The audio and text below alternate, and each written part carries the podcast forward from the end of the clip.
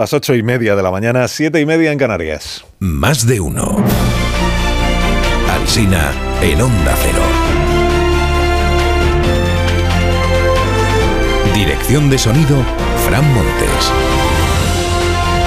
Producción, María Jesús Moreno, Marisol Parada y Alicia Eras.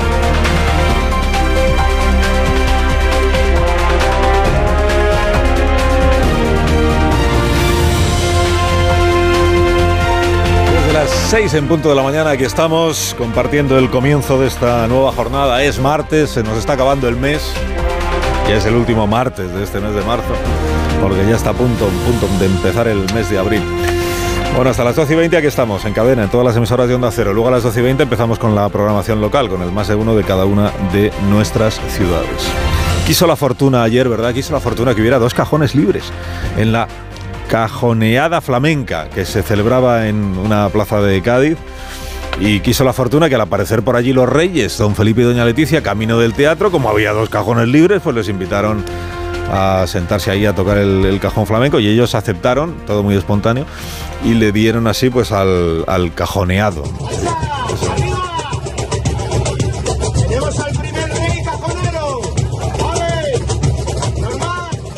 Pues ahí está, el rey cajonero. Felipe VI, el cajonero, si los historiadores aún no sabían cómo bautizar al rey, pues cajonero que no es lo mismo ya que, cojonero, que es lo de la mosca. Eh, cajonero es palmear el cajón flamenco, vamos. Ese. Bueno, del Congreso de la Lengua cuentan los diarios esta mañana que el director del Instituto Cervantes, García Montero, que también fue candidato en unas elecciones autonómicas de Madrid, por cierto, señor García Montero, defendió ayer la frase de Lola Flores, si me queréis irse. Dijo, el pronombre se se desplaza a la tercera persona en un modo propio de hablar de la Andalucía occidental. Pues no hay más preguntas, señoría, ¿no? Si me queréis irse, frase mítica de la mítica Lola Flores. Tema del día en la prensa de hoy, el relevo de ministras. Se percibe pues una cierta decepción, porque la cosa no fue a más, ¿no? Porque no hubo sorpresa, porque se quedó en lo previsto. Y también se percibe en la prensa hoy una conclusión, que es que el fiasco del solo sí es sí queda sin castigo porque nadie asume la responsabilidad de lo ocurrido. Digamos que la opción de o la oportunidad para relevar a Irene Montero, el presidente no la ha querido aprovechar. Todos son hombres en esta nueva tanda de nombramientos. Los dos ministros, Héctor Gómez y el señor Miñones, con M, que hay gente que está diciendo Quiñones toda la mañana, Miñones con M. Pero también son hombres los tres nuevos delegados del gobierno que han sido nombrados. Francisco Martín para Madrid, eh, Gómez Besteiro para Galicia, el señor Prieto Don Carlos para Cataluña. El país dice que, el, que ha sido un retoque mínimo esta crisis de gobierno, retoque mínimo. Dice, el presidente buscaba más perfiles políticos que técnicos.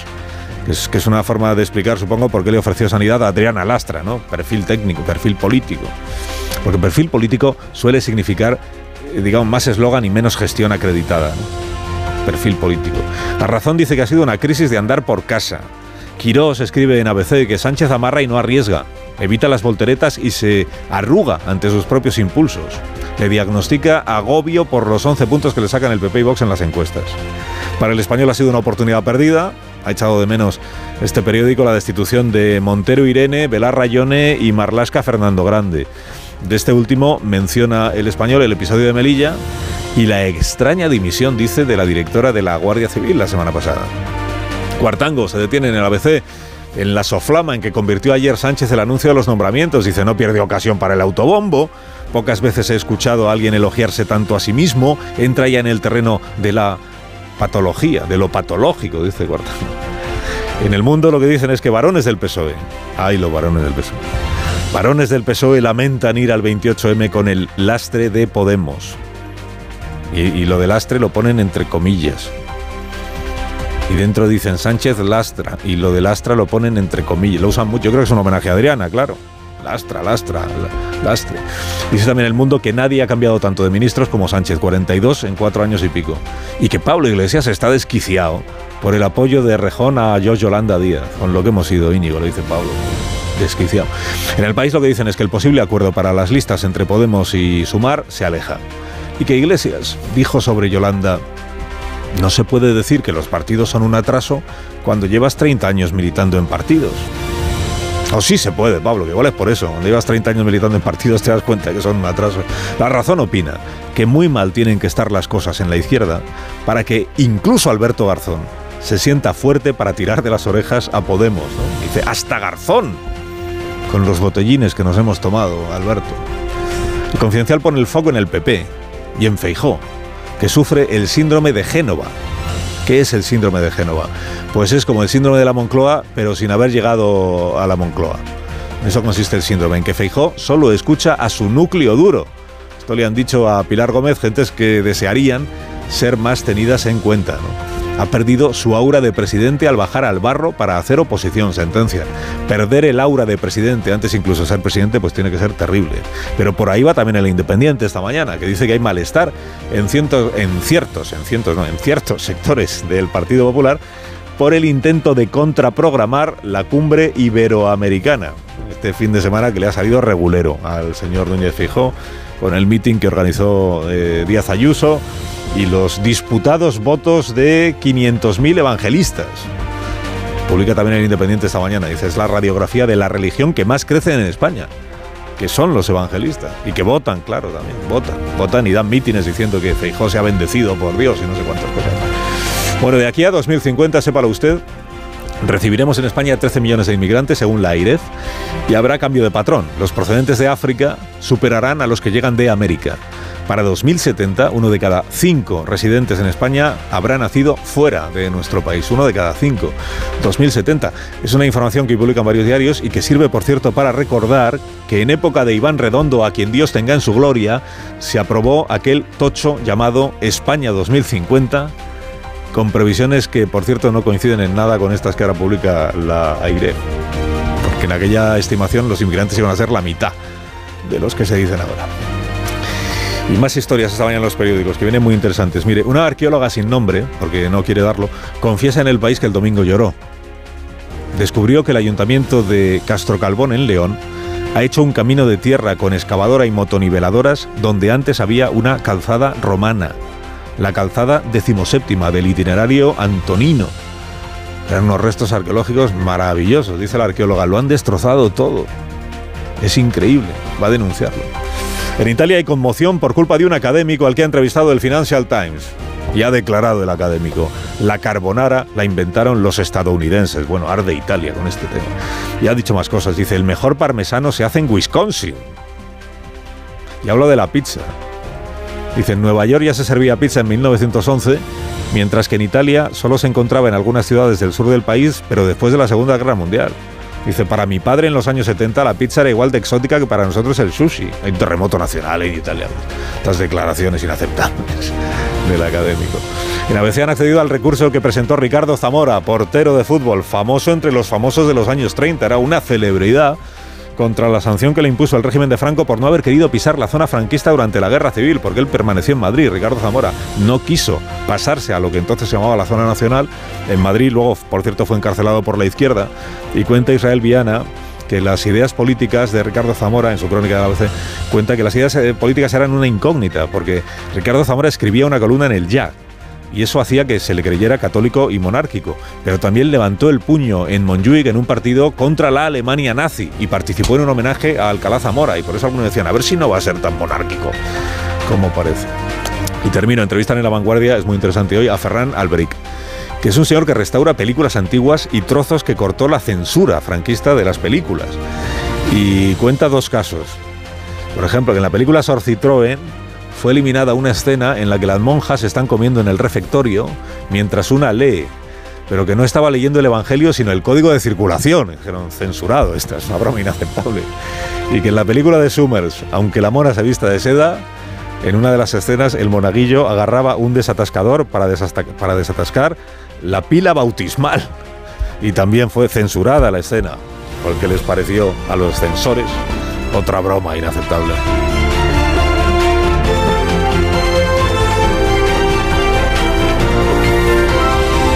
Con Carlos Alsina en Onda Cero, somos más de uno.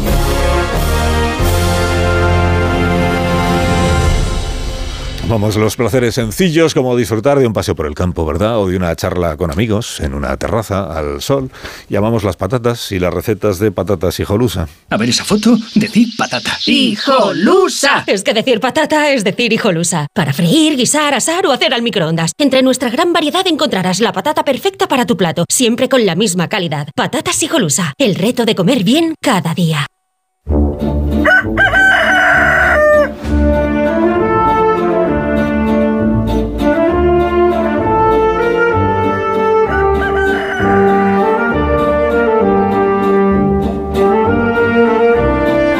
Gallo La Torre, como cada mañana a esta misma hora. Buenos días, Rafa.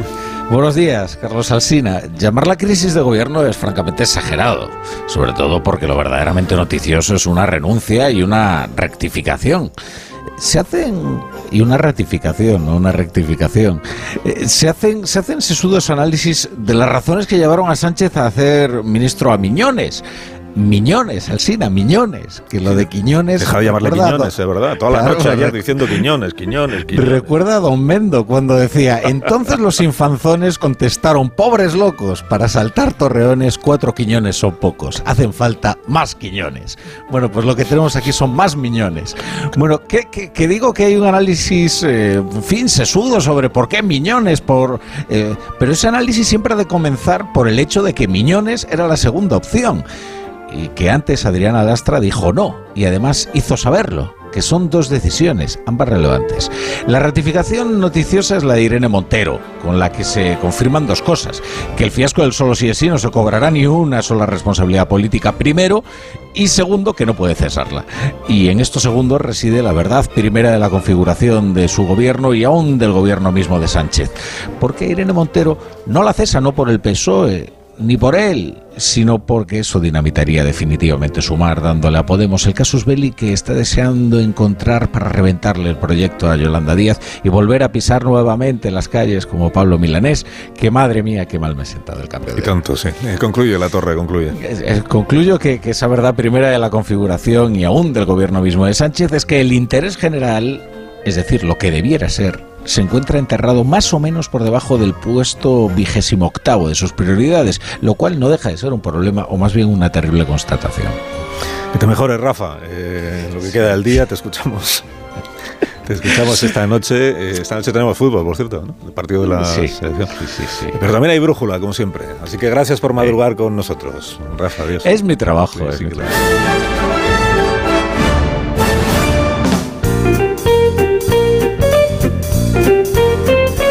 Marisol Parada, buenos días. Buenos días, Carlos Alsina. los contertulios queriendo unos Callahan, ¿qué te parece? Porque quieren empezar el día con el zapato más cómodo del mundo. Y el secreto de Callahan para ser tan cómodos es su innovador diseño de la suela patentada Adaptation que reproduce los movimientos del pie al caminar. Los pies de cada persona son diferentes y también es única su forma de caminar. Callahan se adapta a los pies de cada persona aportando siempre la máxima comodidad. A la venta en las mejores zapaterías y en callahan.es. Tecnología, diseño y confort a buen precio. Después de haber, de, de haber disfrutado, digo, de, de la venganza de Don Mendo, de Sor Citroën, en fin, de estas referencias pues tan de nuestro tiempo, vamos a la tertulia ya de esta mañana. Hoy con Pilar Velasco, buenos días Pilar. Muy buenos días, Con. Casimiro García Vadillo, Hola, buenos, buenos días, días. Casimiro. Paco Maruenda, buenos días. Muy buenos días. Buenos días Marta García Ayer, buenos días también Buenos para ti. días. Es verdad que Rafa suena viejuno, pero es para solaz de los oyentes. Ayer le oí decir solaz en la brújula y me estuve riendo un rato. Eh, Amón Rubén, en Murcia, buenos días. Yo también me acordé de Rafa porque hay un bar muy cerca de aquí de los estudios que se llama El Piscolabis. Y yo creo que es el lugar idóneo donde Rafa la Piscolabis ha envejecido. Fíjate, a mí Piscolabis me gusta. Te gusta, ¿no? Pero que eres muy antigua también tú, Marta, no lo olvides. No tanto como Rafa, pero sí un poco. sí. Sí, un poco antigua eres. sí. Eh, bueno, ¿por dónde queréis empezar el análisis de los asuntos de, de esta jornada? Por ejemplo, por el mini crisis de gobierno, eh, crisis de andar por casa, que dice hoy La Razón, el periódico que dirige aquí Maruenda. el, señor Miñones, del que ya pues vamos sabiendo algunas cosas, ¿no? Bueno, ha sido delegado del gobierno en Galicia, pero es verdad que tampoco se ha, no ha debido tener ningún episodio que le haya convertido en figura nacional, al menos hasta este momento. Tampoco es que todos los ministros acaben siendo figuras nacionales, ¿eh? luego hay de todo. Ministros que siguen siendo perfectos desconocidos a pesar del tiempo que llevan en el cargo. Y estas operaciones, ¿verdad?, de colocamos a alguien, al- le hacemos ministro o ministra con vistas a que luego sea candidato a no sé qué, no siempre salen bien. Igual que la operación contraria tampoco sale siempre bien. Hay alcaldesas que tuvieron muchísimo tirón en su momento y que luego fueron eh, hechas ministras y pues se quedaron ahí un poco en tierra de nadie, digo desde el punto de vista de la popularidad. Estoy pensando en Diana Morán, por ejemplo, la ministra de Ciencia, o incluso la ministra de, De justicia. de Justicia, Pilar Job, o que fue presidenta del Senado, o la ministra de ¿cómo se llama? Transporte, se llama ahora, Trans- Transportes Movilidad Urbana, la señora Sánchez, que venía de ser alcaldesa también, con muchísimo éxito electoral en su momento, y luego, pues como ministra igual, pues no ha tenido el mismo... Bueno, estas cosas suceden. Luego, por cierto, hablaremos con una exministra que va a ser candidata, o ya es candidata a la alcaldía de Madrid, que es Reyes Maroto, que nos vendrá a visitar en un cuarto de hora. Bueno, eh, la crisis de gobierno, ¿alguna interpretación verdaderamente eh, inédita, insólita, eh, que queráis aportar a los oyentes del programa, o está todo dicho? A mí me sorprende mucho la- el mensaje que se lanzado de Moncloa ayer de, de- es mm, ministros políticos. Ministros políticos. El, gobierno apuesta por ministros políticos como si en el Ministerio de Sanidad y en el Ministerio de Industria pues hubiera un médico internista o un consejero delegado que vuelven a sus despachos. O sea, son dos personas, eh, Darias y Maroto, que salen de sus ministerios para ir a las candidaturas de dos alcaldías. Más político que eso no hay nada. Es decir, que estamos un poco en lo de siempre. Es decir, se le da ese apellido políticos pues porque realmente lo que está ocurriendo es que, sobre todo ahora, que quedan los meses de la basura, donde realmente gestión, gestión se va a poder hacer muy poca, porque hay elecciones ahora en mayo, municipales y autonómicas, y luego las generales, con un verano de por medio, pues estos cargos, estos ministerios se utilizan para otros fines que no tienen nada que ver con el ministerio. O sea, mm, la propia Moncloa te reconoce que es que el candidato Miñones eh, mm, se le quiere promocionar para ser el próximo candidato a la Junta de Galicia o que en, en el caso de Héctor Gómez, pues que se le quiere compensar porque al, al hombre se le tuvo ahí unos meses como portavoz y se le quitó realmente sin muchas explicaciones. Es decir, da la impresión como que son fichitas, ya que estamos de citas cinematográficas, pues amanece que no es poco. O sea, todos somos contingentes y solo tú, Pedro Sánchez, eres necesario. Los demás se pueden mover, pero sin ningún tipo de, de- de problema. Hasta tal punto que la ministra Raquel Sánchez ayer dijo, se equivocó, diciendo que la alcaldesa, la próxima alcaldesa de Valladolid, iba a ser Reyes Maroto. Hombre, por favor. es decir, llegamos hasta ese punto en el que realmente los nombramientos de ministros tienen poco que ver con su desempeño como ministros y mucho que ver con objetivos políticos que están más allá de eh, incluso de sus propias voluntades, sino que mm, se corresponden con una estrategia. Y yo creo que los ciudadanos pues se dan cuenta de eso. O sea, no, no, mm, no se les puede decir que van a tener el mejor ministro de Industria y, y- y Turismo o que van a tener eh, al mejor ministro de Sanidad, sino van a tener ahí dos personas que van a jugar otro rol que no tiene nada que ver con sus cargos. ¿Quién sigue? Paco. Es muy llamativo. Pilar. Es muy llamativo que primero nos hemos acostumbrado a que el líder carismático eh, pues haga declaraciones institucionales y se quede tan, ancho, ¿no? Es decir, forma parte ya del panorama. Lo que antes se criticaba con dureza de Rajoy, ¿eh? pues ahora ya se ha convertido en algo, algo absolutamente normal, ¿no? Lo cual es muy negativo. Luego, los ministros, cuando te nombran a pocos meses de unas elecciones, me estoy acordando ahora de golpe, venido Lerma, ¿no? Que fue unos meses ministro, no el duque de Lerma, ¿eh? ya le hubiera gustado a él, ¿no? ¿Sabes? Pues un político valenciano pues que había perdido... Joan la- Lerma. Exactamente, ¿no? Y fue pues dos o tres mesecillos, no me acuerdo la fecha, el tiempo exacto, ¿no? Que fue ministro de Administraciones Públicas, ¿no? Y ahí quedado, pues, eh, vamos, ni a, ni un pie, ni a pie de página de la historia. Pues aquí pasa lo mismo. Pero pues, luego a- fue presidente de la Generalitat de, Lo había sido. de la Comunidad Valenciana, ¿no? Ah, primero fue presidente. luego- Exactamente, es decir, es cuando te dan un Ah, premio, bien, bien. te derrotan en las elecciones Ah, sí, sí. y entonces hay que darte una ubicación, ¿no? Pues como ha pasado ahora, pues a Héctor Gómez lo apartaron de portavoz en el Congreso, pusieron a Pachi y entonces estaba por ahí deambulando como presidente de la Comisión Constitucional, creo recordar, ¿no? Que es otro otra mamanturria que te dan, ¿no? Y bueno, pues ahora lo han hecho ministro de Sanidad, de Industria, es que ni lo sé, ¿no? Perdona la ironía, ¿no? Ya no me acuerdo de qué ministerio. Víctor es. Gómez es Industria, Ah, y Turismo y el señor Miñones, No, dejad de llamarle Quiñones, por Dios, Miñones, es Pero el me- ministro de Sanidad. Pero me gusta más Quiñones, ¿no? Porque suena como a La Regenta o a alguna novela, ¿sabes? De estas. Paco, pero eres un periodista de prestigio, tendrás que saberte el nombre del ministro, ¿no? Ya, ya lo sé, como no lo voy a saber como tú. Pues eso digo, ¿no? O sea, hasta lo he metido en portada incluso. no, pero bromas aparte, pues al final eh, yo estaba pensando, digo, y sabes que los ministros, cuando los nombran, acuden al Congreso o al Senado, en el caso de administraciones públicas en su momento, ¿no? Pues a exponer las grandes líneas de su ministerio, ¿no? Entonces, claro, mm, yo me imagino a Miñones, ¿eh? es que me acuerdo el nombre, ¿eh? y a Héctor Gómez acudiendo, ¿sabes?, a decir las cosas que iba a hacer como flamante ministro de, Industria, ¿no? Bueno, pues eh, Sánchez además también, a mí una de las cosas que me gustaba era, era, mm, la cantidad de mujeres, ¿no? Es decir, de golpe ha dado por hombres, ¿no? Es decir, es una cosa como peculiar y ahora pues no ha puesto ni uno de, uno de cada, ¿no? Bueno, bromas aparte, esto es pues una mini crisis de gobierno, si alguien pensaba que le iba a hacer más amplia es que vivía en una galaxia paralela, si alguien creía que iba a provocar una crisis de gobierno, pues sacando a, a las detestables para él, pues eh, integrantes del sector Podemita, pues tampoco lo ha hecho, ni lo va a hacer, en todo caso quien lo va a hacer será en algún momento Pablo Iglesias si le conviene. Sí, a mí no me sorprende, sin embargo, que en época, en un momento de pre-campaña electoral, un presidente escoja a dos ministros de su mm, confianza cercana, ¿no? Suele pasar que cuando hay cambio de gobierno entran más independientes y cuando uno se acerca mm, primero terminando un primer ciclo legislativo y segundo con las elecciones a, cinco minutos, pues elija cargos de, de su confianza.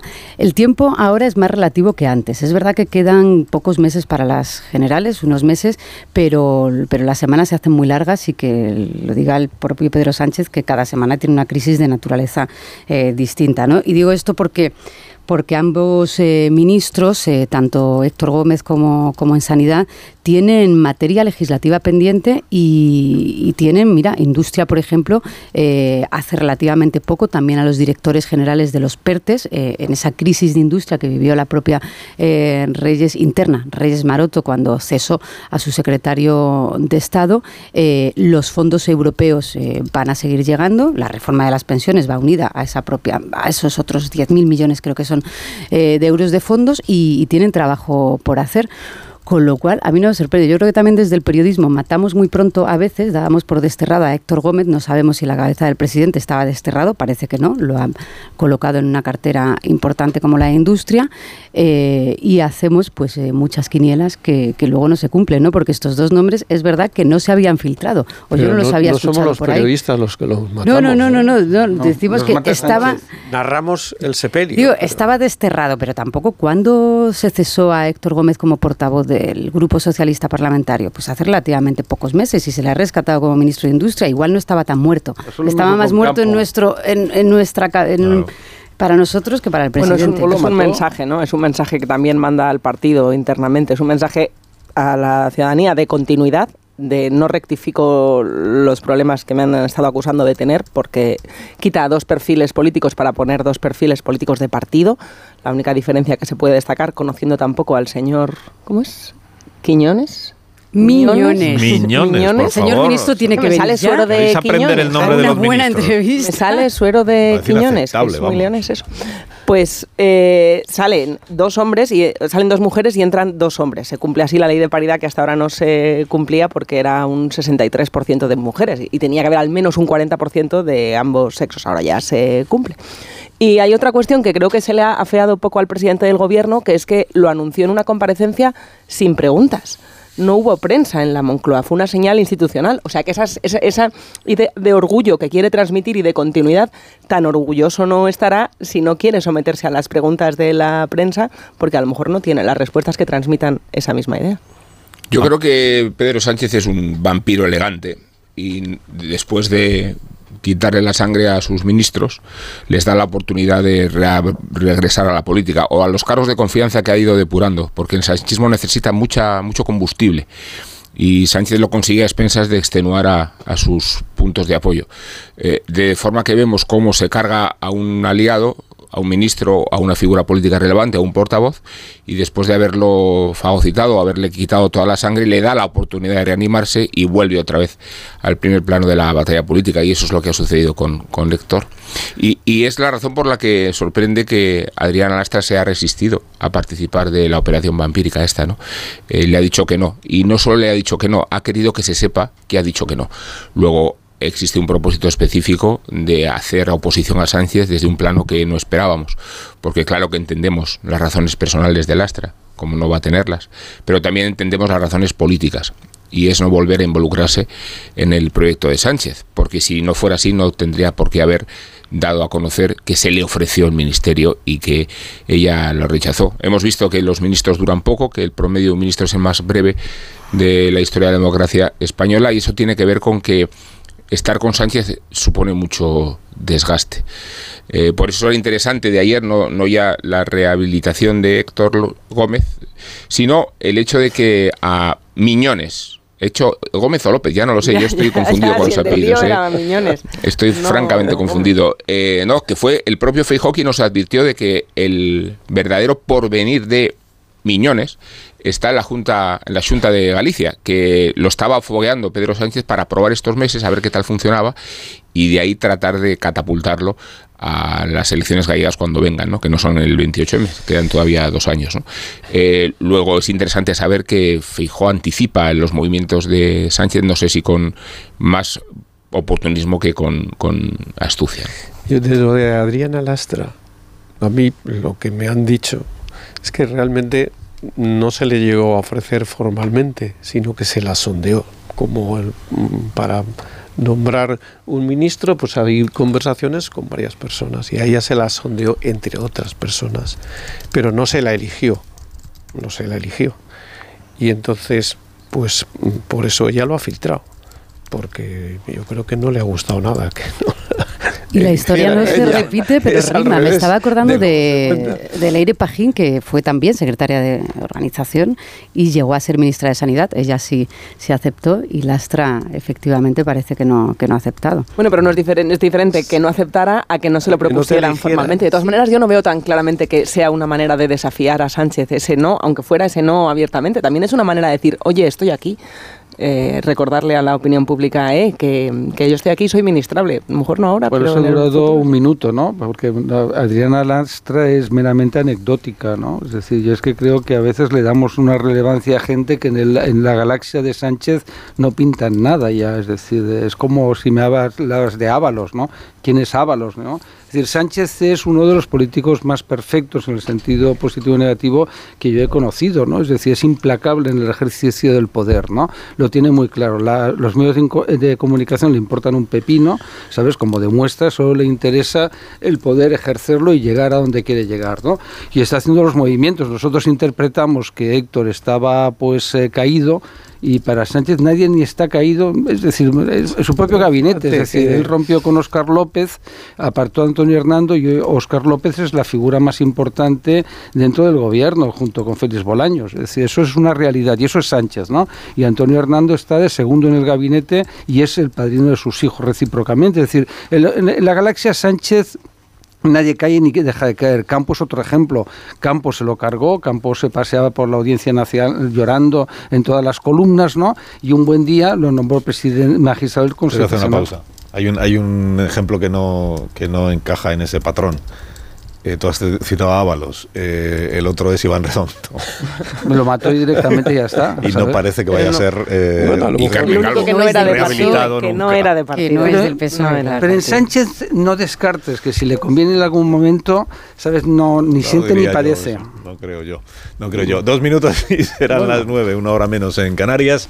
Ahora mismo seguimos y recibimos a la eh, exministra de Industria y candidata del PSOE al Ayuntamiento de Madrid, Reyes Maroto.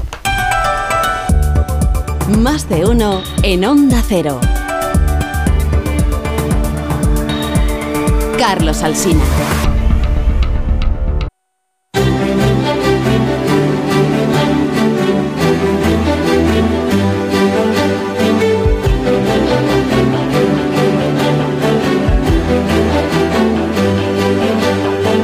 Más de uno. Onda Cero. Carlos Alsina.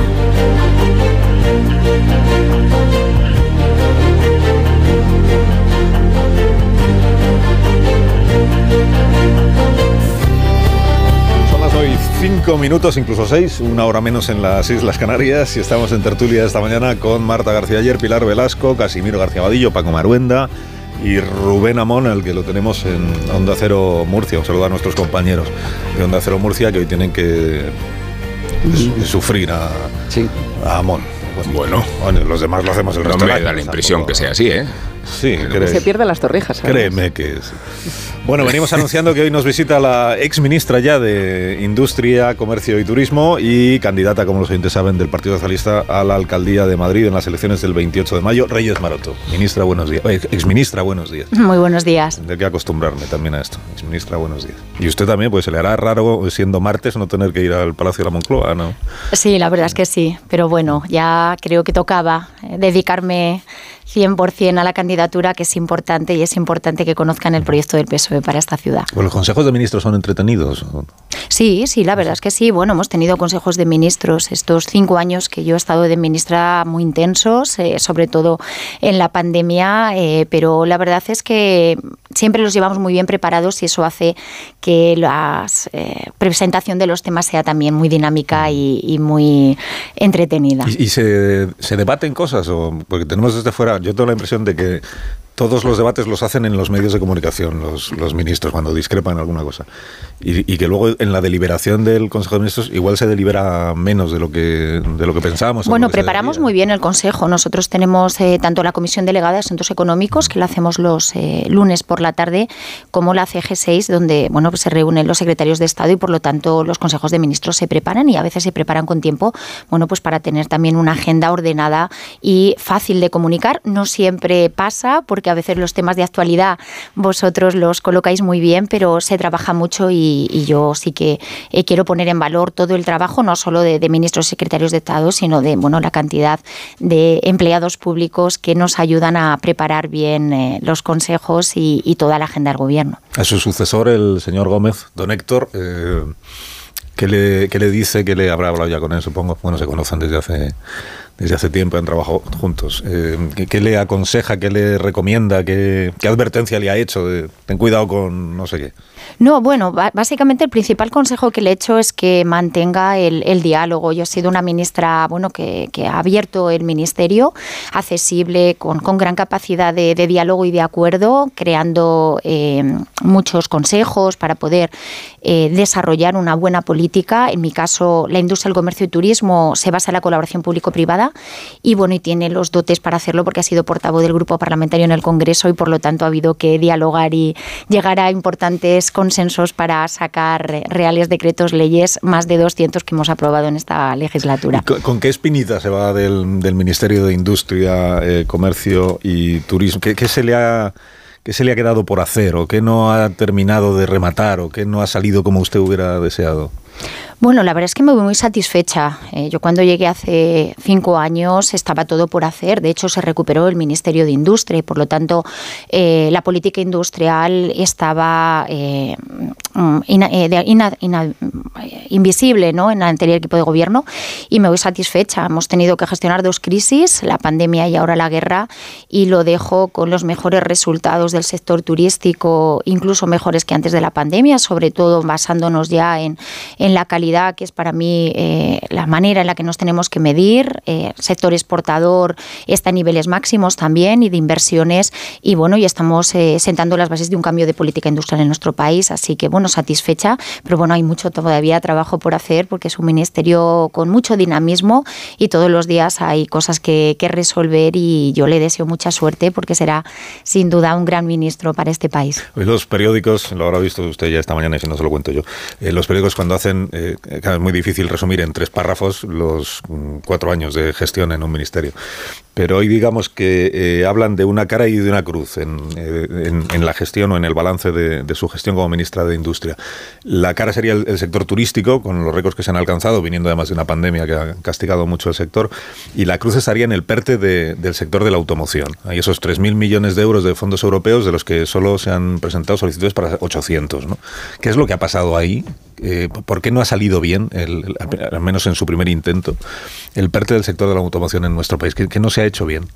Bueno, creo que hemos sentado, como digo, las bases de una mejora y una modernización de nuestra industria del automóvil. Ha salido muy bien que tenemos la primera fábrica de baterías. Estuvimos hace poco el presidente El Rey y yo poniendo la primera celda y creo que eso es un ejemplo eh, de liderazgo, porque yo cuando llegué era uno de mis grandes proyectos el traer eh, la electrificación a, a España y eh, lo que hemos tenido es que ordenar los tiempos. Había proyectos que no estaban maduros y que por lo tanto se van a presentar ahora en el año 2023 porque es un cambio eh, muy acelerado que tiene que hacer la industria y además en un contexto de pandemia y ahora de guerra con unos precios energéticos eh, elevados y además con una inflación que también deteriora las rentas familiares y que por lo tanto la demanda no ha ido al ritmo que nos hubiera gustado y por lo tanto pues eh, este año creo que vamos a tener muy buenas noticias con respecto a nuevos proyectos de inversión y también estamos trabajando y en eso bueno pues el nuevo ministro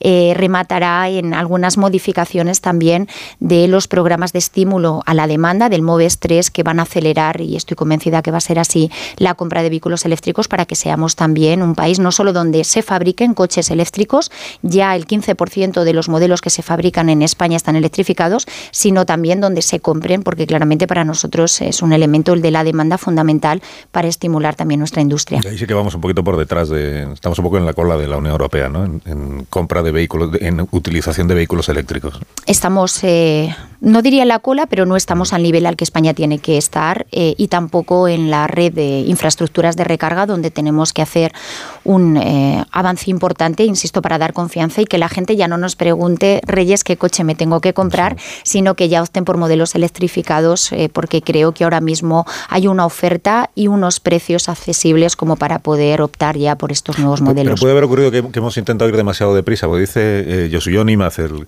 consejero delegado de Repsol, que estuvo ayer en, el, en el- las jornadas que organiza el español.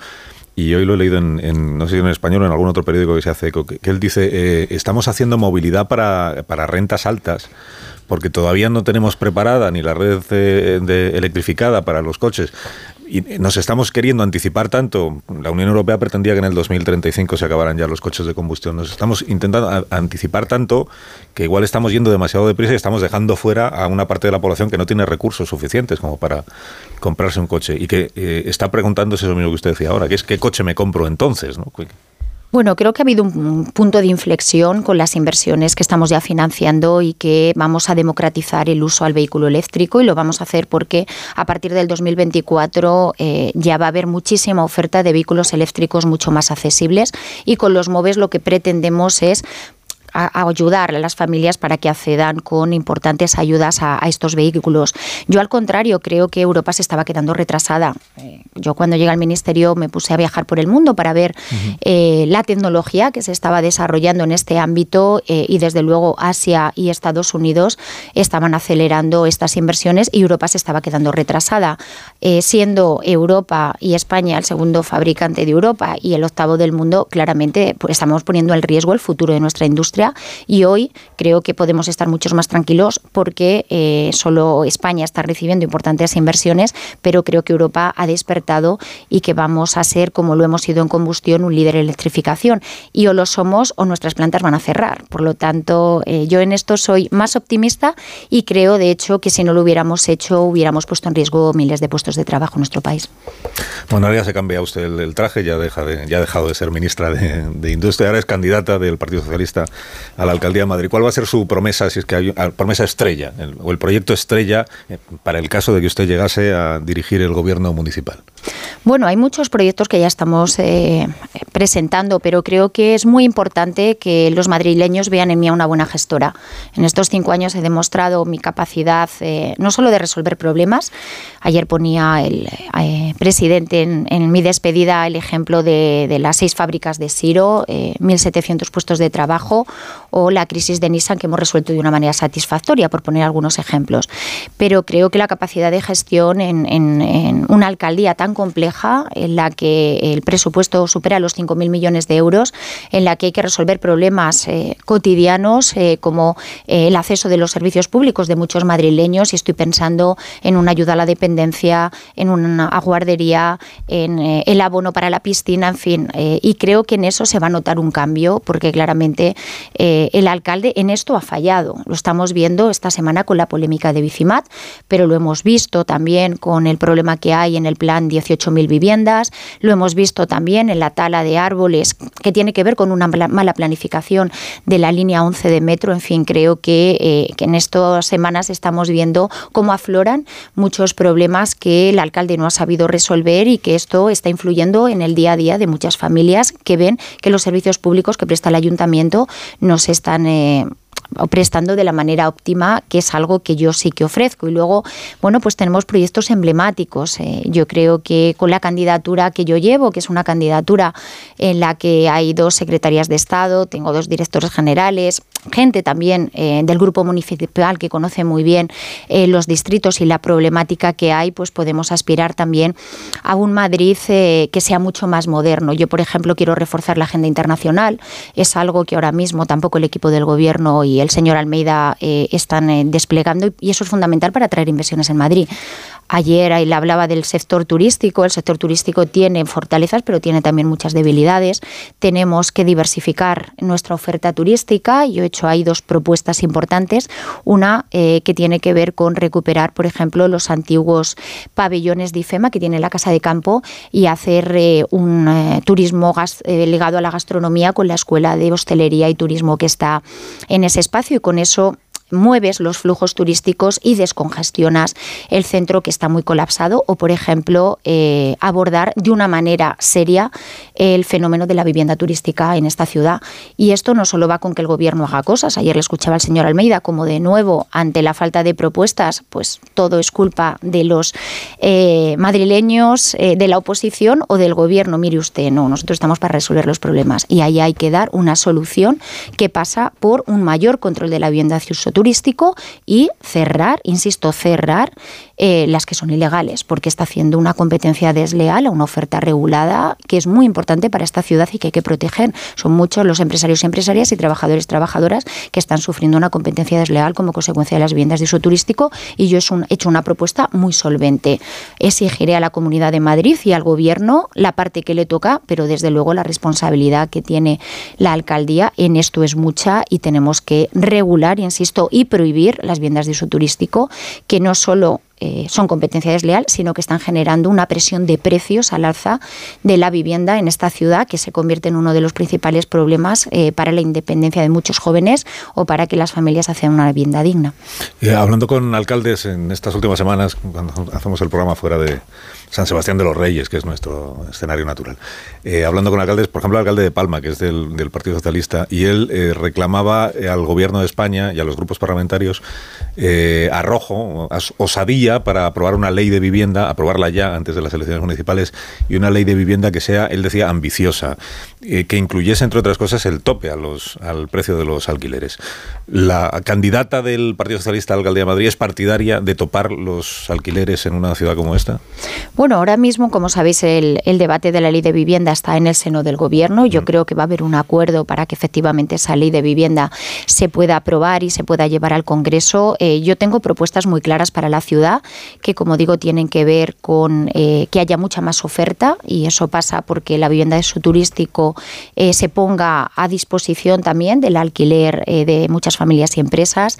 El poder desarrollar algo que, tampoco ha cumplido Almeida de los acuerdos de la villa, vivienda pública de alquiler, para que sea accesible, sobre todo para los jóvenes, que son los que tienen mayores problemas ahora de acceso por sus pocos recursos, eh, y también el, poder contar con eh, vivienda vacía, que ahora mismo eh, están cerradas y que por lo tanto tenemos que dar la seguridad a los propietarios para que a través de la empresa municipal de la vivienda se puedan poner a disposición también del el mercado. Por lo tanto, yo apoyaré la regulación que se haga a nivel nacional, creo que es muy importante, y algo que yo también he dejado ya para que se pueda llevar a la presidencia europea es que en el marco de la Comisión Europea se está abordando una regulación de las plataformas de pisos turísticos eh, que va a ser eh, aprobada en el semestre europeo, la presidencia española, y que eso nos va a dar también un paraguas al gobierno nacional, pero también a los ayuntamientos para poder regular este fenómeno y, creo que eso era muy necesario porque sin ese paraguas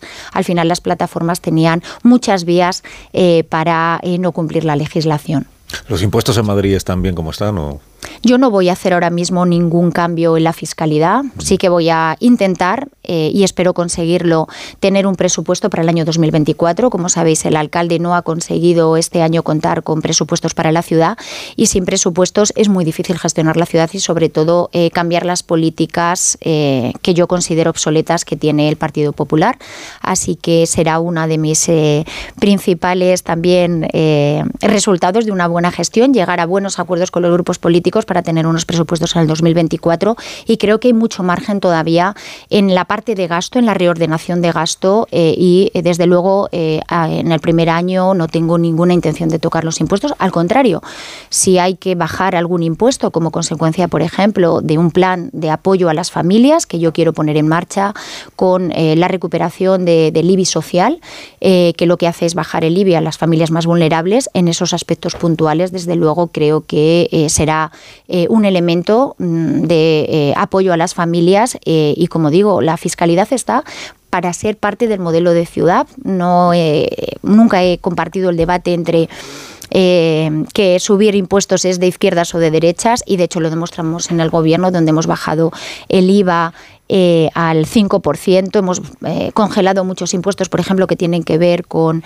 eh, la luz, que así abarata también la factura de la luz que pagamos todos los españoles y españolas y también las empresas y no nos ha temblado el pulso para bajar los impuestos a este gobierno. Tampoco le va a temblar el pulso a esta candidata que, como digo, lo que va a hacer es un presupuesto para modernizar Madrid, donde en la parte de gastos creo que hay ahora mismo gastos que no son productivos, que no están eh, favoreciendo a la mayoría social de los madrileños y madrileñas y por lo tanto en esa parte es donde me voy a centrar viendo que eh, la recaudación, si eh, la economía madrileña crece, no es necesario tocarla porque vamos a tener suficientes ingresos para abordar el cambio y la transformación que el PSOE quiere para esta ciudad. Los contratulios saben quieren participar de la conversación, si a la Iba a decir a la ministra otra vez. Si a la ex ministra y candidata no le, no le importa. Sí. Casimiro, eh, Pilar, eh, Marta. Candidata. Em, usted acaba de dejar el puesto de ministra de Industria, más o menos con una buena gestión reconocida por, por, no solo por el gobierno, sino por incluso por gente de la oposición. Y mm, de repente se mete en la aventura de eh, optar a una alcaldía para que las, las encuestas no le dan prácticamente ninguna opción.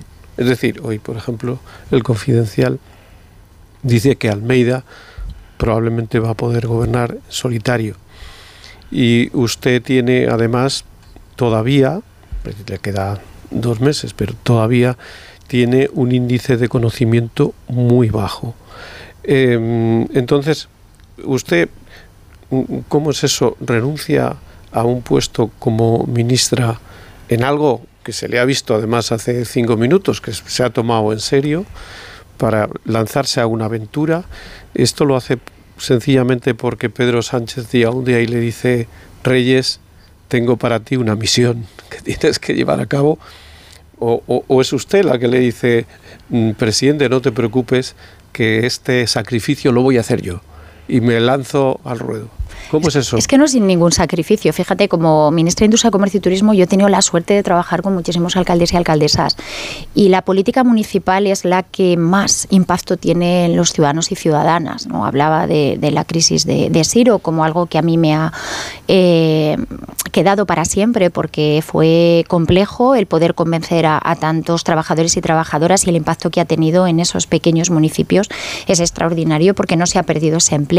Por lo tanto, yo que practico la política útil, ayer lo ponía en un tuit, ¿no? La política al servicio de la gente, no concibo mejor política que ser eh, la alcaldesa de una ciudad como Madrid con los problemas que tiene Madrid, pero, eso- también eso con la proyección sí que tiene Madrid. Eso sí ganas. Bueno, si no gano, estaré en la oposición. Yo he estado en la oposición en la Asamblea de Madrid haciendo una oposición muy constructiva. Gracias a mi manera de trabajar conseguíamos muy buenos acuerdos, donde también el Partido Popular votaba las enmiendas que yo presentaba en los presupuestos de, de la comunidad. Por lo tanto, eh, yo vengo a cambiar. Eh, un poco la política de trincheras eh, que, se ha sentado, sobre todo en esta ciudad y en esta comunidad. En la comunidad lo he practicado y los que me conocen podéis los pueden decir que era bueno pues una eh, portavoz eh, muy eh, dialogante, siempre con proyectos eh, productivos y lo que siempre digo, si no consigo ganar el 28 de mayo, estoy convencida que en cuatro años puedo ganar, pero seguro, por Pero la hay- manera en la que yo hago la política y por la cercanía que yo tengo a los problemas de la gente. Hay otra opción, que es que la izquierda asume, pero el PSOE quede por detrás de Más Madrid. Una opción posible, ¿no? Y que entonces la alcaldía sea para Más Madrid, pero formando un gobierno de coalición con el Partido Socialista. O sea, de, de vicealcaldesa se vería usted con Rita Maestre, por ejemplo, como alcaldesa de Madrid. ¿no? Bueno, yo salgo a ganar. Yo creo que el Partido Socialista tiene un buen proyecto y que por lo tanto tenemos opciones para ganar, pero a mí no me eh, preocupan los pactos. Estamos acostumbrados. Yo estoy en un gobierno de coalición y por lo tanto estamos acostumbrados a pactar. Tengo claro con quién sí y con quién no. Desde luego, eh, con Vox jamás eh, vamos a pactar. Desde el Partido Socialista somos la antítesis de la política y de la concepción de la política. PP, pero con el PP tampoco. Bueno, es que el PP del Partido Popular eh, se ha abrazado a Vox en todo. Entonces, cuando no hay una diferencia entre políticas que, el Partido Popular, bueno, pues podría eh, llegar a cierto consenso con el Partido Socialista, desde luego ahora mismo mm, lo estamos viendo en el Congreso todos los días. Eh, mañana o pasado se va a votar eh, la reforma de las pensiones y van a votar en contra. Una reforma que garantiza la sostenibilidad de las pensiones y que garantiza el poder adquisitivo. Por lo tanto, creo que el Partido Popular, el Casado, pero ahora el de Rajoy, se ha convertido en, un Partido Popular que no aporta nada a España, como lo está siendo el Partido Popular de, de Almeida. Por lo tanto, mm, gobernar, si tengo que gobernar eh, donde me pongan los madrileños y madrileñas, eh, desde luego haré un buen eh, trabajo para mi ciudad porque estoy convencida de que puedo ser efectivamente una parte importante del cambio de modelo que esta ciudad necesita. Ministra, buenos días. Se ha criticado a veces al perdón, al PSOE por colocar candidatas, candidatos en la alcaldía de Madrid, de la comunidad que no se les conocía por su gestión en Madrid.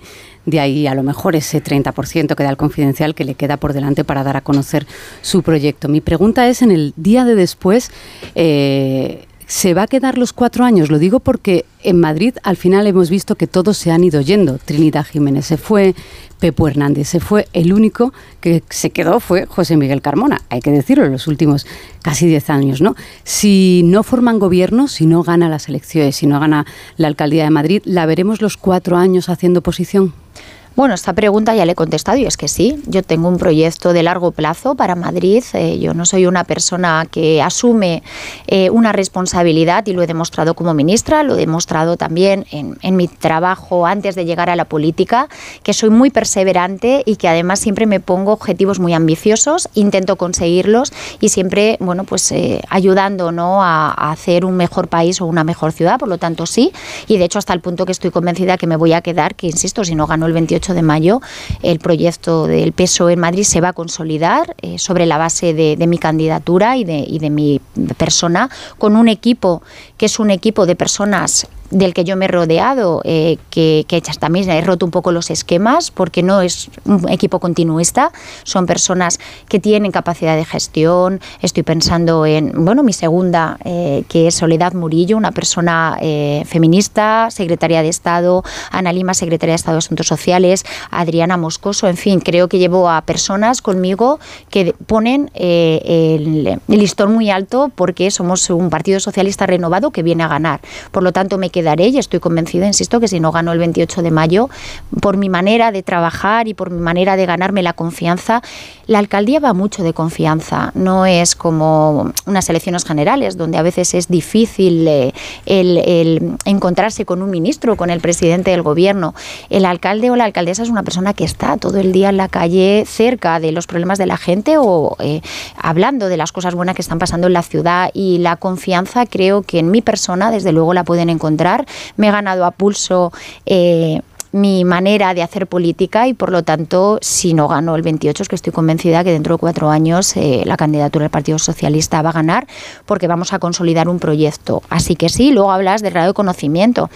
La señora Ayuso tampoco se la conocía, o el señor Almeida cuando le puso eh, de, de, cabeza Esperanza Aguirre. Por lo tanto, más que el grado de conocimiento, yo creo que las elecciones van mucho del proyecto político, de cómo el Partido Socialista puede de nuevo conectar con la ciudadanía eh, y eh, de un proyecto de continuidad y desde luego en mi persona lo van a tener. Marta. Sí, ministra, escuchando ayer al presidente del Gobierno las alabanzas que le dedicó en la despedida, el balance de, de su gestión como ministra, cuesta creer que quisiera prescindir de usted. Y se lo, se lo preguntaban de Casimiro y a mí no me ha quedado claro. ¿Fue idea del presidente del Gobierno o fue algo que usted le pidió a él, el ser candidato a la alcaldía?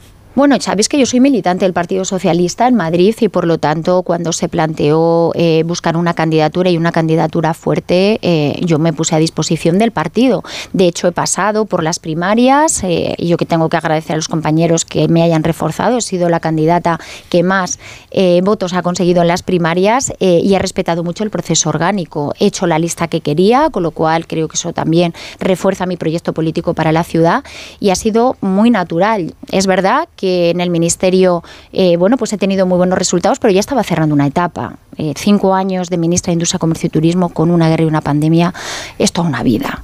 Así que empezar este proyecto político a mí también me, ilusionaba. Eh, yo llevo media vida en Madrid.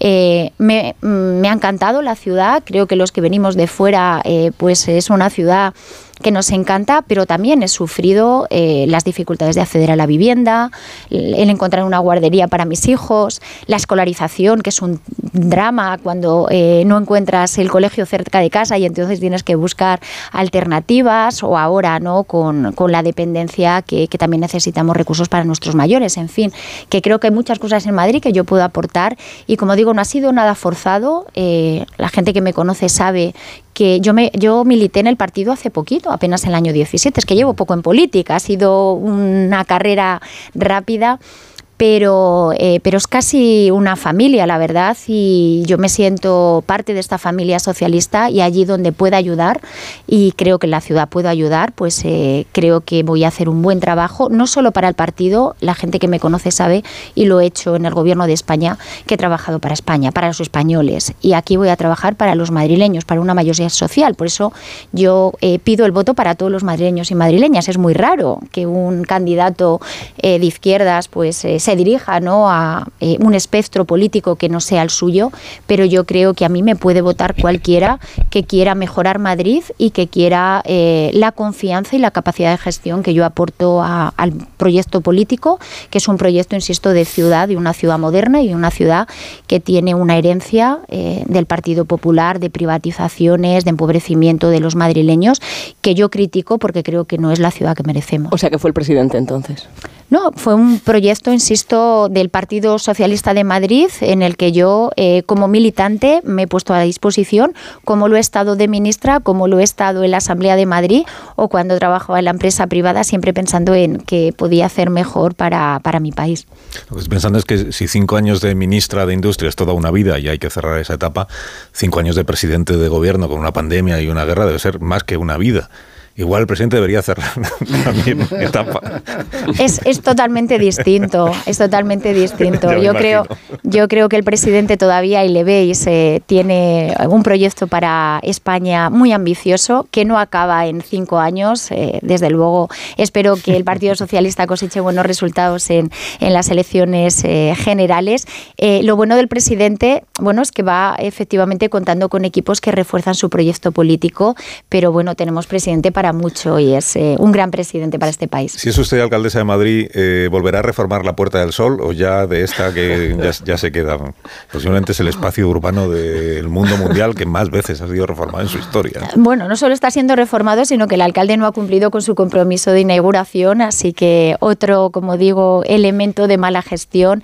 Eh, yo creo que tenemos que pasar de tanto cemento y tanto eh, ciudad gris a una ciudad mucho más saludable y las zonas verdes creo que eh, para mí van a ser más prioritarias que seguir poniendo asfalto a una Puerta del Sol que claramente ya, eh, como dices, no necesita más remodelaciones. Bastantes tenemos. A ver si por lo menos nos ponen un poquito de verde, que el otro día pasé y desde luego eh, la ciudad, como digo, no se identifica con la Puerta del Sol en muchas la, cosas. la idea de convertir la M30, eh, he visto que Giraldo, que es, yo le sigo, pues me parece muy interesante, muchas cosas que plantea, forma parte de su candidatura. Sí, sí, es el número usted, ¿no? 9, sí, sí, Antonio. Eh, esta, esta idea de poder convertir la M30 en un espacio verde de la ciudad, o sea, volver un poco a lo que era la M30 antes de que existiera la M30, que era el, arroyo de Abroñigal. Eh, ¿Eso es, es factible o, por decirlo de una manera coloquial, es una marcianada o es, un- es una utopía? ¿no?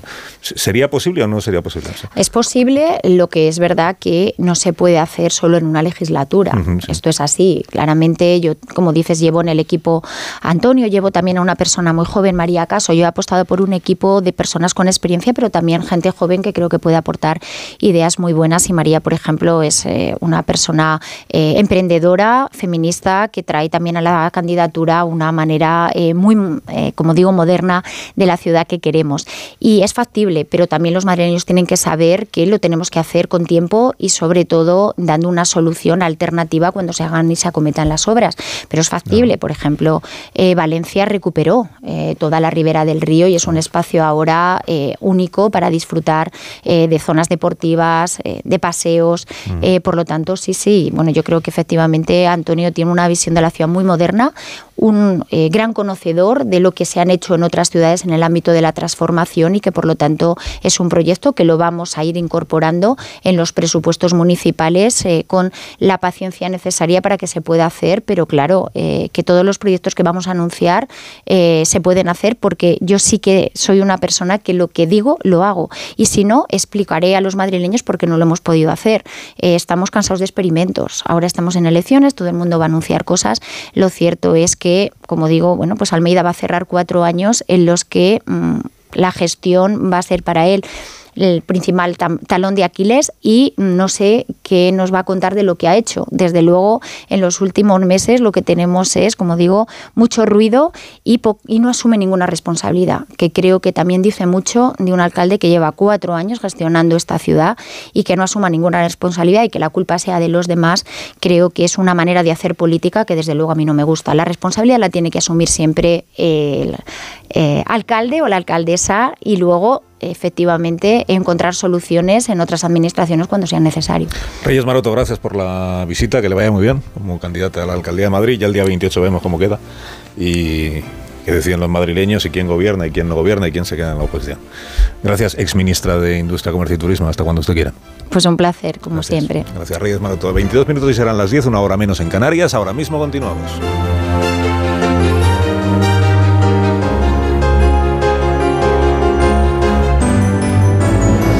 De uno. Onda Cero. Carlos Alsina.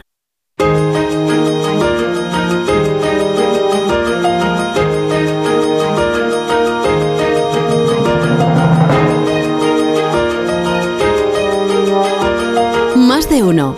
Onda Cero. Carlos Alsina.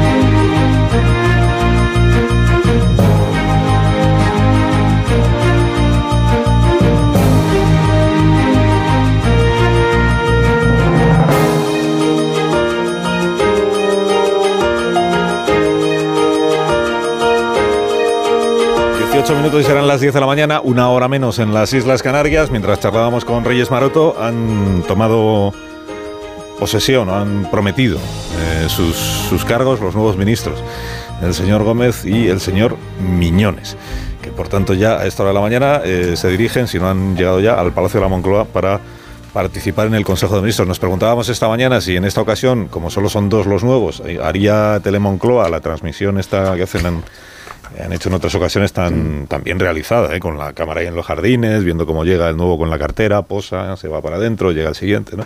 O si esta vez, como solo son dos, pues no... Se supone que lo harán, ¿no? Pues igual no, dicen. No. Como, como solo son dos, no merece la pena. Están aburridos. Mover todas las cámaras de un sitio para otro. Es un esfuerzo grande. Y hacer todas estas... Hacer se van a agotar. Bueno, eh, el retoque de gobierno ya, ya lo damos por, analizado y por ventilado, pero tengo otro asunto que es el asunto de la semana en el ámbito político, que es lo de Podemos y yo, Yolanda Díaz. ¿eh? Ese es el, este es el tema, este es el tema para ver si son, bueno, primero porque hoy es verdad, dicen eh, varios periódicos en el análisis este el presidente ya garantiza con los nombramientos de ayer que no tiene intención de adelantar las elecciones, es decir, que se va hasta diciembre con la legislatura, ¿ven? Eh, y que tiene intención o deseo de reeditar la coalición de gobierno después de las generales si le salen los números. Para que le salgan los números, claro, está por ver si podría reeditar esa coalición de gobierno sin Podemos y con Yolanda Díaz en el caso de que sean eh, opciones distintas después de las próximas elecciones generales y para eso hace falta despejar la incógnita de si finalmente se van a presentar en la misma en las mismas candidaturas la señora Díaz y el partido de Pablo Iglesias. Este fin de semana sabéis que tiene Yolanda Díaz en el eh, Ramiro de Maestro en el Polideportivo Magariños en los altos del hipódromo eh, tiene el acto de proclamación de, la... Bueno, se supone que es el acto de proclamación de la candidatura. Luego, como llegue el domingo y no lo confirme, nos vamos a llevar todos una gran decepción. Porque Llevamos así un año. ya va tocando, sí. O dos. Sí, ya, vamos. O dos. Es la candidatura más larga de la historia. La cuestión es, de aquí al domingo, entonces, ¿van a firmar algún tipo de acuerdo, de compromiso, de entendimiento, eh, de, de fumata blanca, pipa de la paz, como lo queráis llamar, el señor Iglesias y la señora Díaz o no? ¿Qué información tenéis? Yo creo que no. O sea, estoy casi seguro de que no. De que no va a haber acuerdo y de que no va a haber acuerdo de aquí a las elecciones municipales. Yo creo que Yolanda Díaz quiere negociar con Podemos cuando los tenga derrotados. O sea, cuando salgan con unos resultados horrorosos, porque, por ejemplo, las encuestas dicen que en Madrid Podemos podría no salir. En Valencia podría no salir. Entonces, si eso es así, pues a Yolanda Díaz le interesa negociar con un Podemos de rodillas. Y yo creo que luego sí habrá acuerdo, porque Podemos, ¿dónde va a ir si no es consumar? Es decir, que se tendrán que aceptar lo que Yolanda les diga. Que yo sí que creo que va a haber una candidatura en las elecciones generales de sumar con Podemos dentro, pero desde luego muy mm, capiti disminuido, o sea, con un Podemos que no va a ser lo que quería Pablo Iglesias, que es Yolanda, si es la que pilota una nave que mandamos nosotros, los de Podemos, ¿no? Lo que decían, la nave nodriza, nave nodriza no va a haber, o sea, va a haber un grupo de gente de Podemos que va a estar integrado en su mar. Y eso desde luego yo no lo veo a corto plazo, porque la primera interesada en que eso no se produzca es Yolanda Díaz. Sí, yo tampoco veo acuerdo a, a, corto plazo y a corto plazo es de aquí al domingo, al, al 2 de abril, en, en ese anuncio, lanzamiento de candidatura de Yolanda, de Yolanda Díaz. Es verdad que hay presencias que ya han anunciado y son importantes, son podríamos decir todos, menos Podemos, porque está desde Ada Colau, Mónica García, Rita Maestre, Alberto Garzón Izquierda Unida, el Jaume Sens, y la lista es larga, ¿no? Eh, el, propio, el propio Rejón. Eh, pero Podemos em, no, no va a haber un acuerdo, primero porque lo que dice Podemos es, hemos puesto este párrafo que dicen ellos sobre la mesa, es, un, es breve, pide esas primarias abiertas para poder sumarse a la candidatura de Yolanda Díaz y desde el espacio de Yolanda Díaz lo que se dice es usted no va a imponer ni los tiempos ni la manera en la que vamos a celebrar esas primarias cuando esto es una suma de más de una decena de, de marcas. ¿no? La respuesta interna de Podemos, oiga usted, los 33 diputados de la coalición los pusimos nosotros, merecemos mejor trato que partidos como Izquierda Unida, que tiene tres diputados, como Más País, eh, que tiene tres diputados, eh, largo etcétera. Eh, es decir, el enfrentamiento es absoluto y efectivamente me da la sensación de que no va a haber acuerdo a corto, a corto plazo. Y a corto plazo dices después de las autonómicas a saber si es después de las autonómicas o incluso después de verano, porque como se están manejando los tiempos entre en, en el espacio, llamémoslo así, eh, no son a corto plazo. Si se van a ir a septiembre, tenemos el ejemplo de las andaluzas, que llegaron al último minuto a las 10 de la noche en un desastre de candidatura en la que no llegaron al censo, no se pudieron registrar. Septiembre, octubre son prácticamente los mismos tiempos y, y sumar con Podemos más o menos debilitado, yo creo que llegaría dañado, pero efectivamente es que el enfrentamiento o el desacuerdo está ahí y no se va a resolver a corto plazo. Podemos es un bluff, ya no existe prácticamente. Es decir, es que yo creo que hablamos de Podemos así como diciendo Podemos. Vamos a ver, Podemos se presentó en Madrid y se pegó una castaña, ¿no? Y se salvó de milagro porque se presentó Pablo Iglesias que se inmoló, ¿no? En Castilla y León es un diputado, uno, ¿no? O sea, es una cosa patética, ¿no? En Andalucía es lamentable, ¿no? Es decir, están ahí eh, medio perdidos porque son incapaces de llegar a tiempo, etcétera, ¿no? Podemos ya no existe, es Pablo Iglesias, su chiringuito, eh, sus acólitos, es decir, cuando hablamos de Podemos hablamos de los acólitos de Pablo Iglesias, hablando claramente. En Cataluña no existen, en Valencia no existen, en Galicia no existen, en el País Vasco no existen. ¿Dónde está Podemos? Es decir, es que me gustaría, más allá de la ficción que mantenemos, porque finalmente se sientan en el Consejo de Ministros, ¿no? Entonces ahí tenemos a un personaje lleno de odio, y lo digo expresamente, de ira, ¿eh? que es Pablo Iglesias, que quiere matar a Yolanda Díaz, que su relación con ella es cero, inexistente, y que se juega la supervivencia de su proyecto. Entonces también quiere matar a, Felipe, a, a Felipe, perdón, a Pedro Sánchez, ya los confundo, ¿no? Ya ves, me, me está haciendo mayor, Carlos. Ya, ya, ya. Entonces ya, ya la cosa es un poco así, ¿no? Entonces, un actor, sí, enfadado con todos y es Podemos. Está, y está, está enfadado. Entonces él necesita eh, que sobreviva eh, Podemos lo que sea, ¿no? Y Yolanda Díaz, que no es idiota, está harta ya, pues lleva un año y pico, que es que el niño está todo el rato poniendo palos en las ruedas, moviendo a sus trolls, ¿no? Es que tiene todos los trolls, ¿no? El otro día me contaba alguien, dice, es que, es que ese artículo que hiciste, hablando bien de Yolanda, los trolls de Pablo lo utilizan para machacarla, ¿no? Digo, pero es que claro, ya es que no se va a poder ni decir cuando alguien lo hace bien para que el, el gurú de las ondas eh, pues no lance a todos sus trolls, ¿no? Entonces es una cosa agónica y que hay que llegar a las elecciones municipales y autonómicas ya que Podemos se extinga tranquilamente o que Pablo con Jaume Roures y su chiringuito hagan lo que quieran. Pues necesita algún punto de apoyo Sánchez, ¿eh? porque si con tanto voluntarismo ayer exhibió la necesidad de reanudar la coalición vigente, lo tendrá que hacer con algún fundamento electoral. Lo digo porque si se descalabra Podemos como parece, queda por ver si Yolanda Díaz tiene la fuerza que se le atribuye, la fuerza político-mediático-demoscópica. Eh, porque de otra forma, Sánchez puede quedarse muy lejos de los números que le hacen falta. Él tiene a favor el porcentaje del nacionalismo, esos 30 diputados que le sirven de colchón en todo caso y de los que no puede permitir su uso Núñez Fijo, pero para gestionar su renovación en la Moncloa le hace falta un poco de tonicidad de Podemos y le falta mucha tonicidad de Yolanda Díaz. Eh, luego, en esos equilibrios, creo que a la izquierda le conviene estar un poco más unida de lo que está, porque si se balcaniza como parece que se va a balcanizar, el perjudicado va a ser Pedro Sánchez. Una pausa. Quedan nueve minutos para que sean las 10 de la mañana, una hora menos en las Islas Canarias. A la vuelta, Ignacio Rodríguez Burgos nos cuenta la actualidad económica de este día. De la actualidad económica y financiera de este día que contamos hoy, Ignacio Rodríguez Burgos. Pues mira que los... Hola, muy buenas. Los, los mercados financieros desayunan con números al alza, con avances. La bolsa española ahora mismo supera los 8.900 puntos, avanza un 1%, con Celnes, Meliá, Repsol en la parte alta, también los bancos.